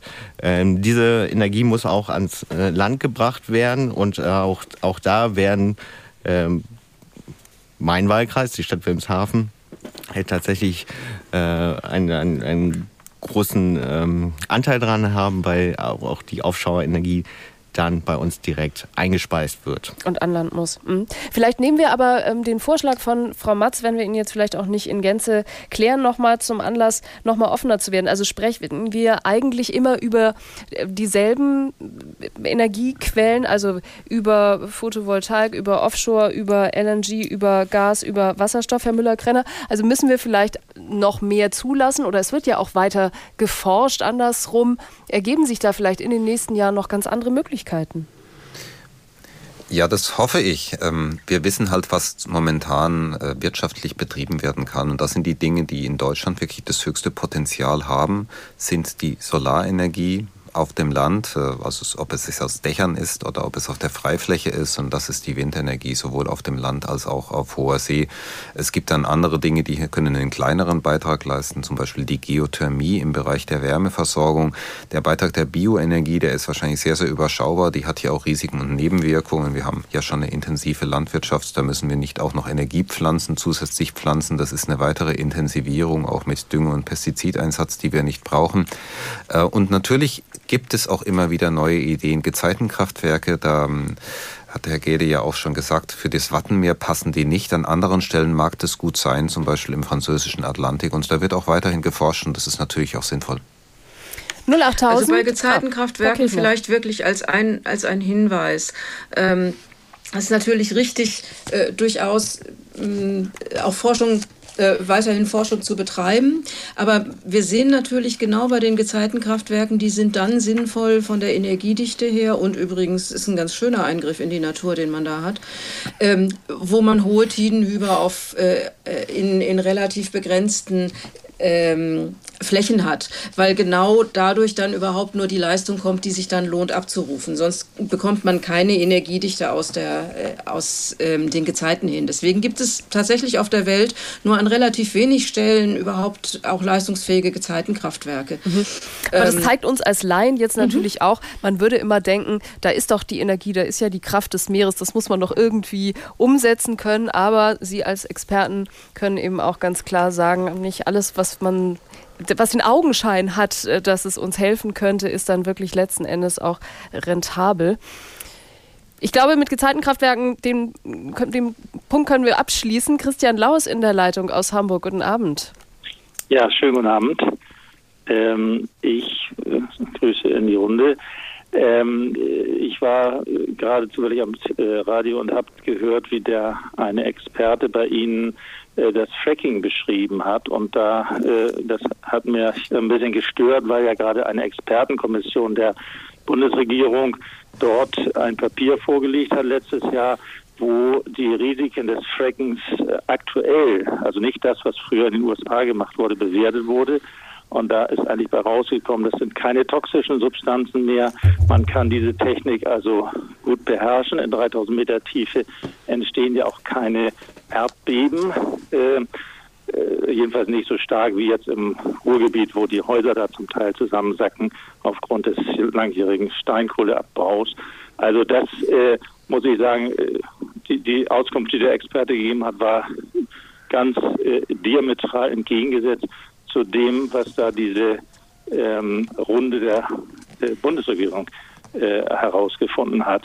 Und die meinen ja, dass da auch sehr viel Ideologie eine Rolle spielt. Und äh, mein zweiter Punkt wäre eben, das wäre, äh, dass immer gesagt wird, das dauert Jahre. Da habe ich mich informiert, das würde, also bei Lanz ist das zum Beispiel mal im Gespräch gewesen, das würde ungefähr ein halbes Jahr dauern, um da relevante Mengen Gas zu fördern. Die Genehmigung, die Diskussion, das könnte Jahre dauern. Aber die Förderung selber geht relativ zügig. Mhm. Herr Müller-Krenner war das Bundesgeschäftsführer bei der Deutschen Umwelthilfe. Vielleicht wollen Sie auch gleich antworten. Ja, da kann ich gerne etwas dazu sagen, weil diesen Bericht der Expertenkommission, den kenne ich auch, den haben wir auch gelesen. Die ist hier eingerichtet worden, als man damals das Fracking bei uns verboten hat. Äh, hat man gesagt, das Verbot will man nach ein paar Jahren überprüfen und die Expertenkommission hat keineswegs empfohlen, das unkonventionelle Fracking in Deutschland wieder aufzunehmen. Sie haben nur gesagt, dass sich natürlich die Technologie weiterentwickelt hat, vor allem auch, weil es in den USA ja einen Aufschrei gegeben hat wegen der unglaublichen auch Belastung zum Beispiel des Grundwassers. Und äh, dass man aber, um herauszufinden, was geeignete Standorte sind, eben auch sehr, sehr aufwendige Probebohrungen erst machen muss, die teuer sind, die auch sehr lange dauern. Und da reden wir dann nicht über ein halbes Jahr, da reden wir über mehrere Jahre. Und das ist für diesen kurzfristigen Bedarf, diesen Notfallbedarf wir haben, den wir haben, ist das jetzt keine Lösung. Den zweiten Punkt, vielleicht, Frau Kirchner, ähm, können Sie den noch mit aufnehmen? Also diskutieren wir manches zu ideologisch oder wenn wir eben ja ansonsten auch immer sehr lange Planungsverfahren haben oder es eben auch Bürgerbeteiligung äh, gibt, oft Klagen gibt gegen Windräder, all das ähm, haben wir ja auch hinreichend in den letzten Jahren auch mitverfolgt. Ist da Deutschland irgendwie nochmal anders als andere Länder? Schwer zu beurteilen. Also ich denke, es ist ein hohes Gut, dass man ähm, Dinge politisch aushandelt. Und das, mm, aber ich glaube andererseits auch, dass wir natürlich im Moment sehen, zum Beispiel durch das Osterpaket der Bundesregierung, dass eben dann bestimmte ähm, Leitlinien praktisch für Genehmigungspraxis dann auch mal auf der Bundesebene festgeschrieben werden, so dass man nicht immer wieder vor Ort immer wieder von neuem dieselben Diskussionen führen muss. Das ist sicherlich was, ähm, was zur Beschleunigung beiträgt und was wir im Moment sehr, sehr dringend brauchen. Also was ich denke, Beteiligung aushebeln ist sicher keine gute Idee, aber dass man zum Beispiel ganz klar als Leitlinie macht, welche Teile von kritischen oder eben Versorgungsinfrastrukturen wirklich dann auch Prioritäten haben, sind sicherlich Themen, die wir im Moment äh, sowohl für Energiewende als auch Versorgungssicherheit als auch für ähm, Angriffssicherheit und Souveränität brauchen. Und wenn wir das Stichwort Umweltschutz noch mal rausgreifen, wir fragen uns ja insgesamt, wie gut ist dieser Erdgasplan an norddeutschen Küsten für heute, aber eben auch mittel- und langfristig. Vielleicht noch mal einen Punkt aufgegriffen, Herr Müller-Krenner. Sie haben ja auch angesprochen, gerade die Einspeisung von Chlor ins Wasser.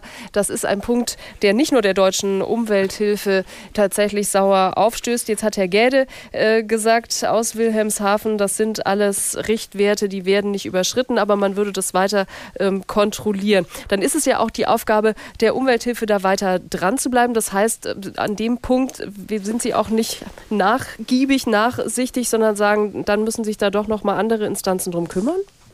Also äh, erstens hat es ja, das ist ja ein Teil des LNG-Beschleunigungsgesetzes. Man hat ja ein Beschleunigungsgesetz erlassen, dass diese Terminals schnell gebaut werden können. Ähm, was äh, ein Teil davon ist aber, dass eben auch auf die Umweltverträglichkeitsprüfung verzichtet worden ist. Und deswegen stimmt es eben nicht, dass in der ansonsten üblichen Ausführlichkeit geprüft worden ist, was da ähm, was da im Zweifelsfall dann auch passiert mit solchen chemischen Verbindungen im Wasser. Das ist, ist das eine. Jetzt ist es so, wie es ist und jetzt muss man natürlich auch nachprüfen, was passiert. Wir haben Proben entnommen äh, jetzt auch von, von Meereslebewesen, bevor die Plattform jetzt äh, hier äh, in Betrieb gegangen ist heute. Und da werden wir jetzt natürlich nachschauen, ob sich da Dinge anreichern. Wir hoffen, das machen die Behörden auch. Und wir haben Einwendung erhoben gegen das Terminal. Wir haben zwei Sachen gefordert und gesagt, wir möchten, dass die Betriebsdauer des Terminals begrenzt wird auf zehn Jahre, eben diese zehn Jahre Übergang, die wir brauchen. Und dann muss das Ding dann aber auch wieder abgebaut und abtransportiert werden. Und, das, und wir haben Einwendungen erhoben mit dem Ziel, dass der Biozideinsatz äh, ähm, jetzt ersetzt wird durch schonendere mechanische Reinigungsmethoden. Und diese Umrüstung ist möglich. Da haben wir mit einer Reihe von Firmen besprochen und dass die Betreiber das nicht machen wollen, weil es ein bisschen Geld kostet, das ist mir auch klar. Aber darum darf es ja wohl offenbar nicht gehen. Mhm. Kosten ist ja vielleicht auch noch mal ein Punkt, auch wenn wir mittelfristig und langfristig schauen. Ähm, es geht uns ja jetzt erstmal um eine Versorgungssicherheit. Dann schauen wir immer sehr genau, was machen die Temperaturen, was machen unsere Gasspeicher jetzt in diesem Winter. Das ist natürlich das, was wir direkt ablesen können. Aber Frau Kirchner, wir gehen ja auch schon in die Prognose und sagen, es wird ungemein schwieriger, selbst wenn jetzt auch LNG anlandet, dass wir die Speicher im nächsten Sommer wieder so voll bekommen. Und der eigentliche Problemwinter ist dann der 23, 24. Oder sehen Sie jetzt eben mit dieser heute auch schon angesprochenen, dann zu erwartenden Überversorgung da vielleicht doch keine Problematik? Zumindest jetzt, also gehen wir weg von, äh, von Klimaschutz in dem Punkt jetzt, sondern reine Versorgungssicherheitsfrage. Naja, mit einem Terminal kann man noch nicht gerade von Überversorgung reden. Also ähm, das Problem ist ja eher, ähm, die Überversorgung ist ein langfristiges Ding. Und im Moment müssen wir erst mal sehen, tatsächlich ja, dass wir 50 Prozent unseres Gasbedarfs anderweitig gedeckt bekommen. Ähm, das heißt, im Moment hilft tatsächlich jedes Terminal, was wir haben, wenn es dann auch versorgt wird, ähm, uns den Winter 23, 24 besser abzusichern. Ähm, ich bin ja noch nicht sicher, dass wir dann alle auch in diesem Jahr bekommen. Also insofern denke ich, ähm, da ist im Augenblick alles, was in den Planungen ist für dieses Jahr, ist da hilfreich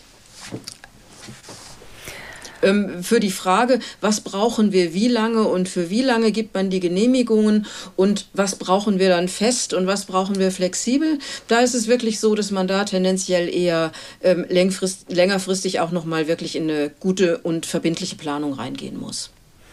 In dieser Redezeit ist unser Thema der Erdgasplan und jetzt haben wir den nächsten Hörer in der Leitung. Paul Günther Frank, guten Abend. Ja, schönen guten Abend in die Runde. Ich hatte eigentlich schon genau die Frage, die eben angeklungen ist. Warum ähm, wird 23, 24 wohl schlimmer als das, der jetzige Winter? Ich bin Architekt und mache Energiekonzepte für die Wohnungswirtschaft seit zehn Jahren, Umrüstung Gas und Öl auf Wärmepumpe. Das ist natürlich im Moment das Thema. Aber äh, wie gehe ich damit um für den nächsten Winter? Wir haben für nächstes Jahr viele Anlagen, die umgerüstet werden. Aber warum ist denn dann wirklich der nächste Winter 23, 24 so kritisch? Weil uns in diesem Jahr, wir hatten noch bis, äh, bis zum September, haben wir noch russisches Gas bekommen. Zwar nicht mehr ganz viel, aber doch immerhin noch. Also wenn ich mir die Importzahlen angucke, hatten wir eben, zwei, also im April, im Mai, im Juni hatten wir noch signifikante Mengen, die uns dabei geholfen haben, die Speicher zu füllen. Die fehlen uns im nächsten Jahr. Und wir werden unsere Speicher wahrscheinlich in diesem Winter ganz schön leer fahren eben ja. da wieder der Blick auf die Temperaturen. Im Moment sind wir wieder ein bisschen milder, aber so die letzte Woche mhm. konnte man ja auch gleich direkt äh, sehen. Es gibt ja überall auf Seiten, auch bei ndr.de übrigens, den aktuellen Gasspeicherstand zu verfolgen. Herr Frank, Sie wollten aber noch was nachsetzen? Naja, es geht eben darum, dass wenn man durch Norddeutschland fährt und die Windräder sich nicht drehen, dass wir in der Lage sind, diesen Strom auch zu bekommen, um ihn dann einzuspeichern, sei es in Wärme, die wir nutzen könnten, in, indem wir Wärmepumpen richtig anschalten. Diese Digitalisierung in dem Bereich die geht jetzt so langsam los. Also wir machen das schon in etlichen Dingen, kann ich nur anregen, dass die Industrie da weitermacht, um eben dann, wenn Wind vorhanden ist, den dann auch wirklich zu nutzen, um, um eben diese effektive Speicherung nicht nur in Akkuspeichern, sondern dann auch in vorhandene Wärmespeicher, die dann da sind, direkt umzusetzen. Mhm. Ich glaube, da ist ein Riesenpotenzial, was in der Digitalisierung einfach noch nicht gehoben ist. Gegenfrage, Herr, Punkt. Dankeschön. Ja. Herr Frank, ich habe auch noch eine Frage. Darf ich? Ja. Wenn Sie sagen, dass Sie Experte sind und eben auch mit umrüsten und wir doch auch immer hören, dass Wärmepumpen gar nicht mehr so einfach zu bekommen sind. Haben Sie die Erfahrung auch gemacht? Ja, das ist wohl richtig. Die Lieferzeiten von Wärmepumpen sind im Moment katastrophal. Also ein halbes Jahr, dreiviertel Jahr. Wir bestellen jetzt Sachen, Anlagen, die dann irgendwie nächstes Jahr im Sommer ausgeliefert werden und konzipieren sie jetzt. Also das ist, das ist schon richtig, ja, mhm. in der Tat. Aber dann würde man, wenn Sie sagen, bis nächsten Sommer, das würde heißen, bis nächsten Winter, wären Sie dann auch dabei. Immerhin. Ja, ja, auf alle Fälle. Also wir, die Wohnanlagen, die ich betreue, mit, mit 66 Reihenhäusern zum Beispiel in Hamburg, da werden zwei Drittel, naja, gut die Hälfte davon wird umgerüstet, vielleicht sogar zwei Drittel umgerüstet von Gas weg auf Wärmepumpen. Die Warmwasserbereitung kann jeder in seinem Haus umrüsten. Also es gibt kleine Warmwasserwärmepumpen, die auch lieferbar sind von verschiedenen Herstellern will sie jetzt nicht nennen, aber mit denen, die kosten 3000 Euro ungefähr. Kaltwasser rein, Warmwasser raus und damit kann man seine Gastherme dann, das Warmwasser abklemmen und die, die eine Photovoltaik haben, können dann damit auch von April bis Oktober ihren gesamten Warmwasserbedarf wirklich über die Photovoltaik decken, mhm. weil diese Anlagen laufen nur zwei, drei Stunden am Tag auch in Norddeutschland. Herr Frank, herzlichen Dank für Ihren Anruf und für Ihre Impulse. Wir sind schon fast am Ende dieser Redezeit heute angekommen und vielleicht können wir ja tatsächlich eine Art Fazit auch nochmal ziehen, auch in dieser Runde. Also im Moment, äh, glaube ich, ist das unbestritten, sind die LNG-Terminals für den Energiemix, für die Versorgungssicherheit das, die schnellste umsetzbare Option gewesen. Aber schon mit Inbetriebnahme jetzt in diesen Tagen muss das Ende Ende mitgedacht werden. Ist es das, was ich auch mitziehe aus dieser Sendung? Herr Gerde, vielleicht mögen Sie anfangen. Sie sind ja direkt vor Ort Vorsitzender des SPD-Kreisverbands in Wilhelmshaven. Ja, diesem Fazit würde ich mich so anschließen. Wir brauchen jetzt kurzfristig das LNG, aber langfristig ist das ja keine Lösung, sondern wir müssen langfristig in klimaneutrale Industrien äh, investieren und auch die äh, klimaneutralen äh, Energie äh, deutlich schneller ausbauen. Das ist, glaube ich, hier auch insgesamt Konsens. Ich will aber noch mal etwas zu Herrn Müller-Kerner sagen. Ähm, er hat ja eben gerade angedeutet, dass äh, im Rahmen des äh, äh der Genehmigung des Terminals nicht äh, sämtliche Umweltverfahren äh, geprüft werden. Also natürlich ist im Rahmen der Genehmigung die Auswirkung auf die Umwelt geprüft worden und die zuständige Behörde hat die ähm, dazu auch sehr umfangreiche Gutachten erstellt und ähm, wir, wir haben an der Stelle keine Abstriche gemacht. Das finde ich hier nochmal ganz wichtig auch äh, klarzustellen. Mhm.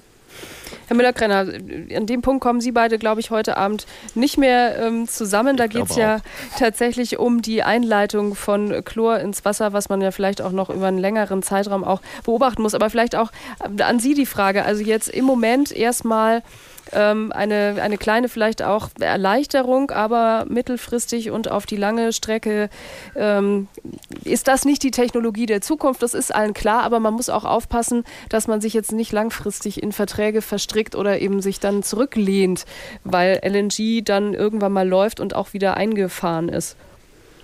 Das ganz zentral Wichtige hier ist, dass man doch die Energiekrise und die Klimakrise nicht gegeneinander ausspielt, sondern dass wir planen als Gesellschaft, und das erwarte ich dann eben auch von der Bundesregierung und von der Landesregierung, dass wir sag mal, die Klimaziele jetzt beim Bau dieser neuen Gasinfrastruktur immer im Blick haben und jetzt keine Genehmigungen erteilen und keine Verträge schließen, also Verträge dann zum Beispiel auch mit Gaslieferanten, die eben nicht mit den Klimazielen vereinbar sind, weil sonst hat man den Salat, sonst stehen diese Anlagen in der Gegend, sonst muss man diese Verträge erfüllen, dann wird dieses Gas auch verkauft, dann gibt es ja auch wirtschaftliche Interessen, das zu tun.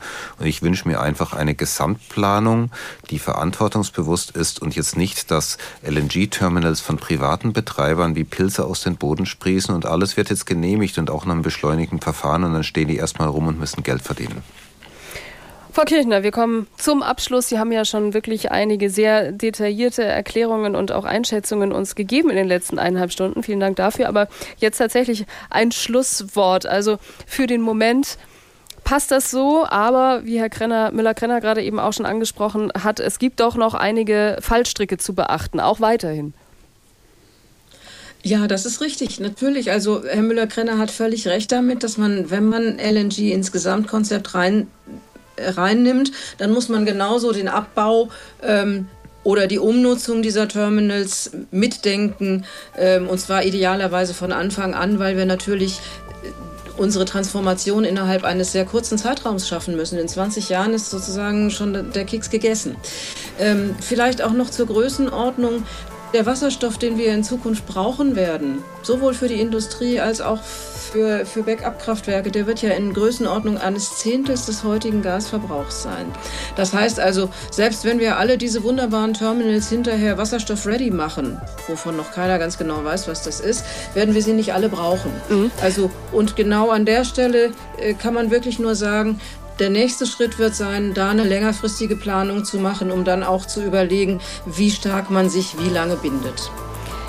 Wir sind am Ende der heutigen Redezeit. Herzlichen Dank an unsere Gäste, danke an unser Team hier und natürlich für Ihr Interesse, für Ihre Mails und Anrufe. Und morgen Abend gibt es eine neue Ausgabe der Redezeit, dann tatsächlich Jahreszeiten angepasst. Oh je, du Fröhliche, fällt das Fest im Krisenjahr kleiner aus. Wenn Sie mögen, hören wir uns morgen Abend wieder. Die Sendung dann ab 21.03 Uhr und wir sprechen über Weihnachten.